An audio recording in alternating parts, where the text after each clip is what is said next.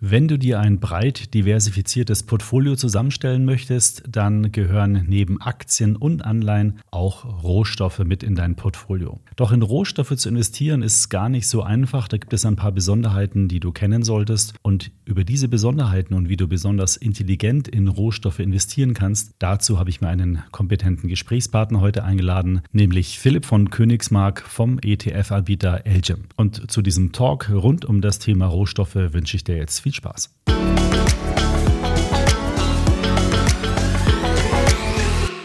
So, bevor wir jetzt in das Rohstoffgespräch gehen, noch ein Hinweis des Werbepartners dieser Podcast-Episode. Mit einem Robo-Advisor musst du dich bei der Geldanlage um nichts kümmern. Der digitale Vermögensverwalter übernimmt die Zusammenstellung und die Überwachung eines zu dir passenden Depots. Ausschließlich auf ETFs setzt dabei Quirion, der Testsieger unseres großen Robo-Advisor-Tests im Extra-Magazin. Quirion verzichtet komplett auf Prognosen, die langfristig sowieso nicht funktionieren und nutzt stattdessen einen wissenschaftlichen wissenschaftlich basierten Ansatz mit möglichst breiter Streuung der Anlagen. So investierst du im globalen Portfolio von Quirion in über 8000 Einzelwerte. Und das nicht nur bei Eimeranlagen, sondern auch bei jeder einzelnen Sparplanrate. Wenn du Quirion mal ausprobieren möchtest, dann kannst du noch bis zum 9. März an einer Aktion teilnehmen, denn Quirion belohnt alle Neukunden bei der Eröffnung eines Sparplans mit einer Prämie von 100 Euro. Details und alle weiteren Informationen und auch ein Link zur Aktion Aktionen findest du in den Show Notes.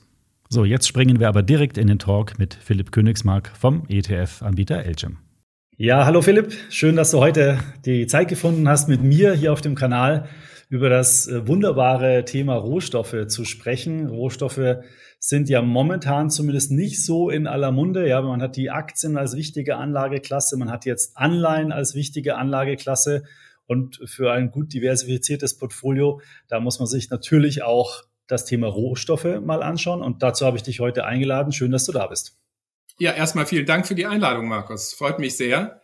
Und äh, wie du schon sagst, äh, Rohstoffe können durchaus eine interessante Ergänzung für ein Portfolio sein, was äh, üblicherweise aus Aktien oder auch äh, Anleihen besteht, ähm, weil die Rohstoffe eine interessante Anlageklasse sind, die einen Vorteil haben im Hinblick auf Diversifikation, äh, die mit geopolitischen Risiken äh, umgehen können und ähm, auch im inflationären Umfeld sehr attraktiv sind.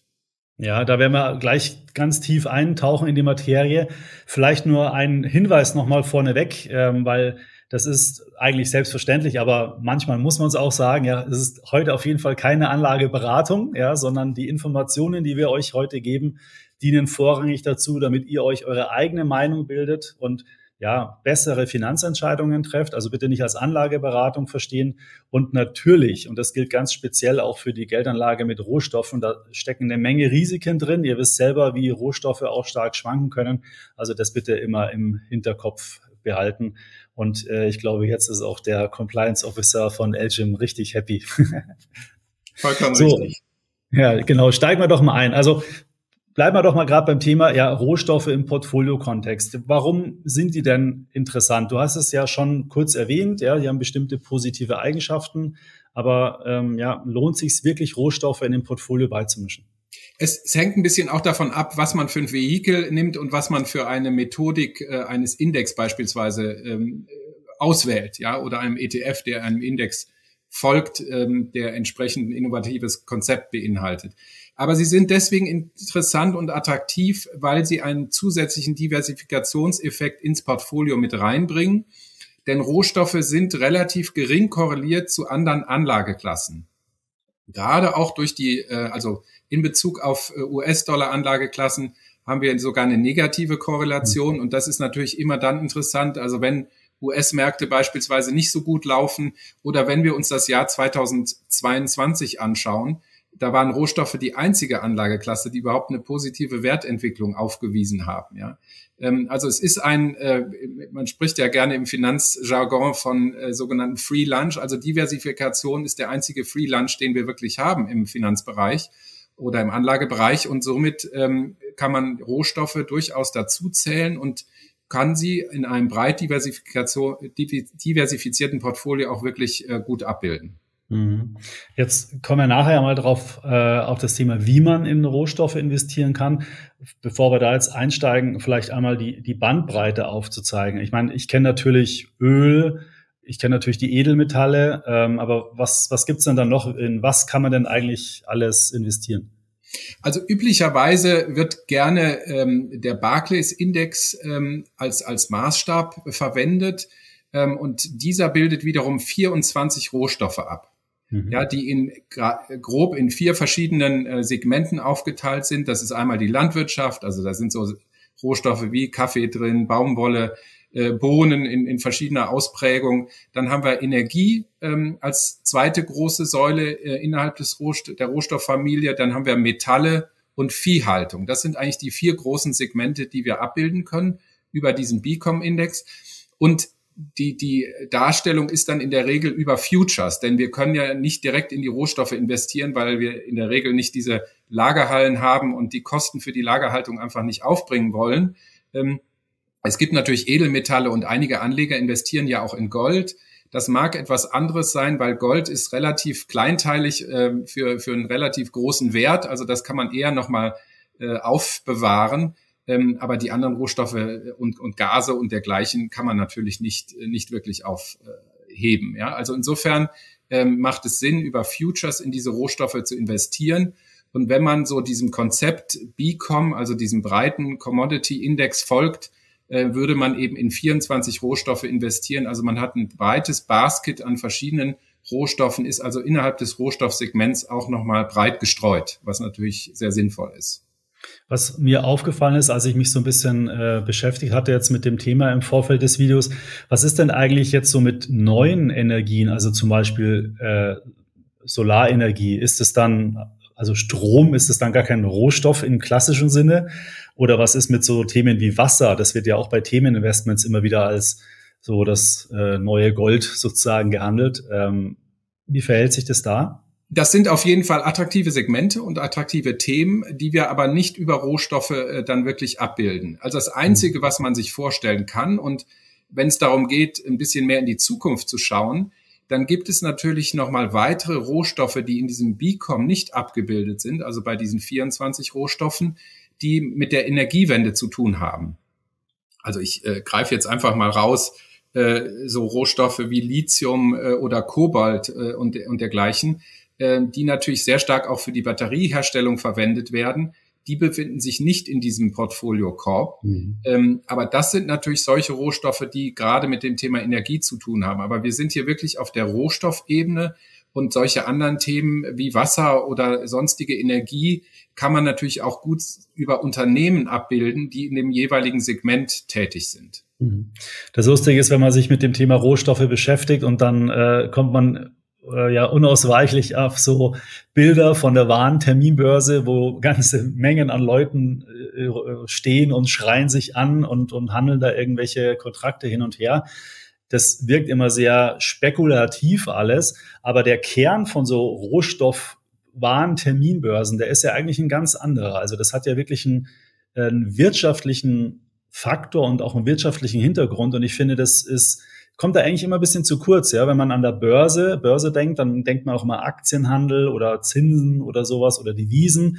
Aber die wahren Terminbörse ist das schon ein bisschen anders.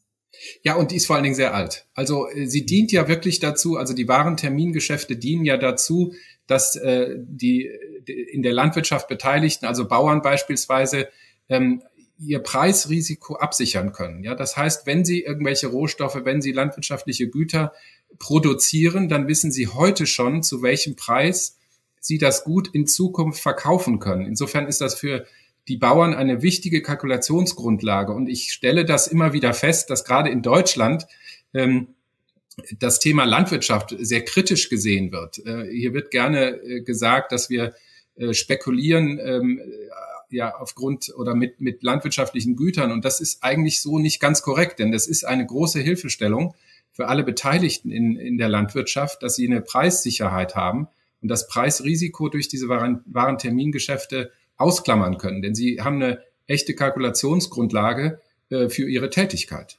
Hm.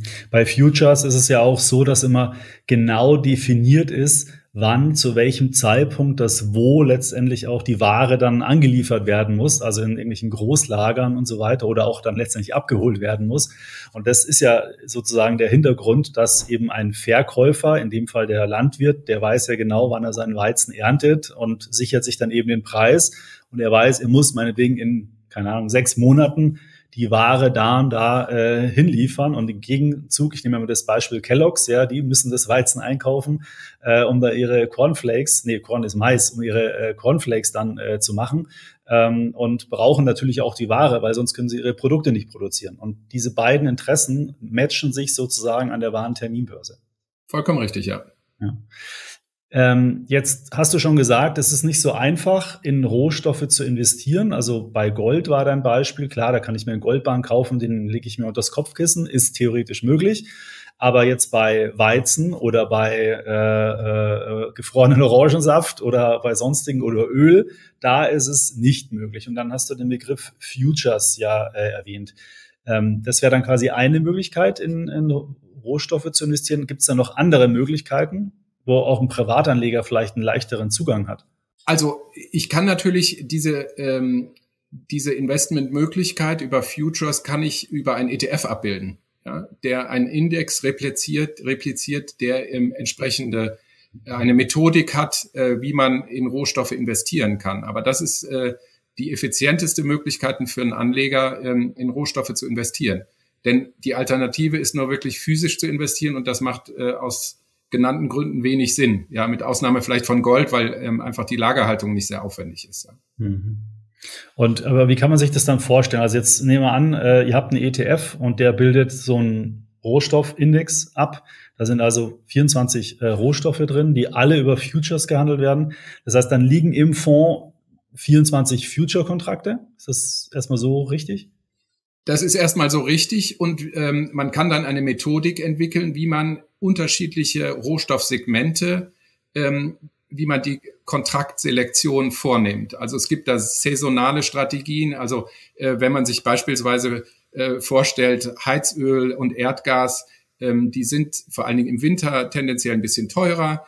Ähm, und dann kann man die Verträge, also die Kontrakte so auswählen, dass man vor allen Dingen in äh, Phasen investiert oder die Kontrakte auswählt, wo eine hohe Liquidität am Markt ist und dadurch einfach nochmal einen besseren Gewinn erzielt, als wenn man ähm, einfach nur den Kontakt grundsätzlich wählt und durchhält.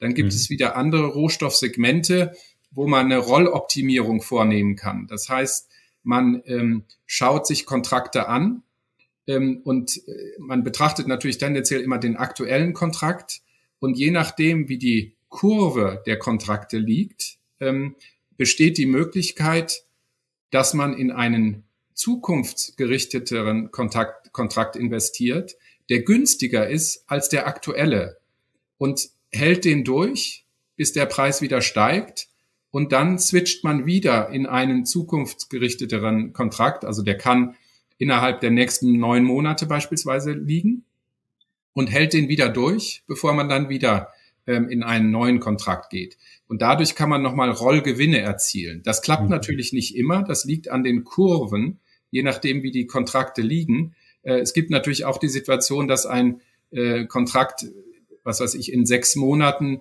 teurer ist als der heutige. Ja, dann würde man einen leichten Verlust erzielen. Aber da gibt es sehr ausgeklügelte Methodiken, dass man eben dadurch durch diese äh, durch diesen Ansatz nochmal zusätzliche Gewinne erzielt. Da muss man vielleicht noch mal kurz kurz erklären, ja. Ähm wir haben ja gesagt, ein Future-Kontrakt hat eine bestimmte Laufzeit und jetzt sagen wir mal ein einfaches Beispiel, immer ein Jahr. Ja, wird immer in ein, nach einem Jahr wird es wieder verlängert. In der Regel ist es, glaube ich, kürzer, monatsweise. Monatlich. Äh, aber ja. machen wir es mal, mal einfach ein Jahr. So, und wenn ihr jetzt sozusagen einmal einen, diesen Kontrakt kauft ähm, und hofft sozusagen, dass der Preis äh, oder der Investor hofft, euch ist es ja als Anbieter egal, der Investor hofft, dass er steigt, dann äh, ist es ja super, wenn er steigt, dann partizipiert der ETF dann entsprechend auch mit dem Marktanstieg mit. Und dann kommt aber der Tag irgendwann mal, wo der Future-Kontrakt wieder fällig wird. Und nachdem euer Fonds ja nicht fällig wird, müsst ihr den dann sozusagen wieder anlegen. Das habe ich dann richtig verstanden. Und dann sucht ihr einen, einen neuen Future-Kontrakt raus, der eben da am Markt angeboten wird und nimmt dann sozusagen den nächsten und verlängert den auf gut Deutsch gesagt. Genau, wir, wir gucken dann beispielsweise die nächsten neun Monate rein und wählen den Kontrakt aus, der am attraktivsten bepreist ist.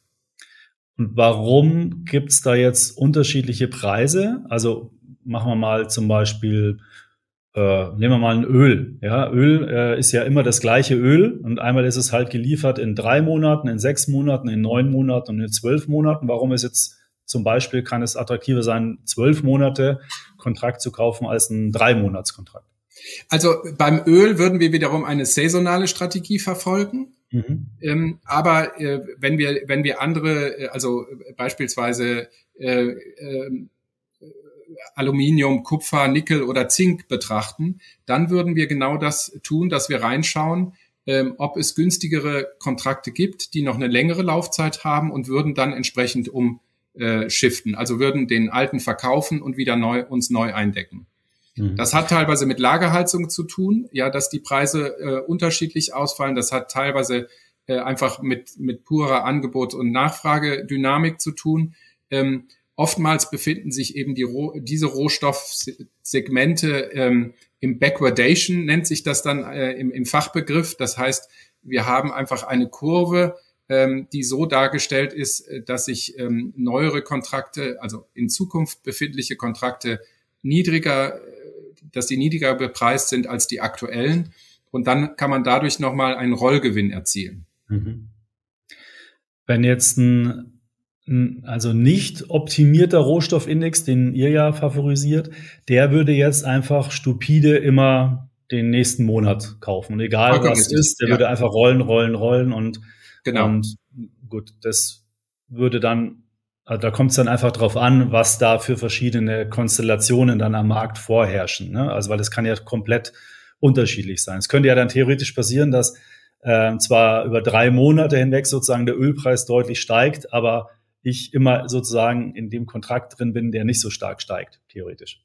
Ganz genau, ganz genau. Das ist im Grunde eine Weiterentwicklung, wie man in diese Rohstoffe investieren kann. Die alten Indizes, äh, die gehen relativ simpel vor und das ist eine Weiterentwicklung, dass man einfach nochmal eine Rolloptimierung vornimmt, äh, die in der Regel zu einer zusätzlichen Performance führt.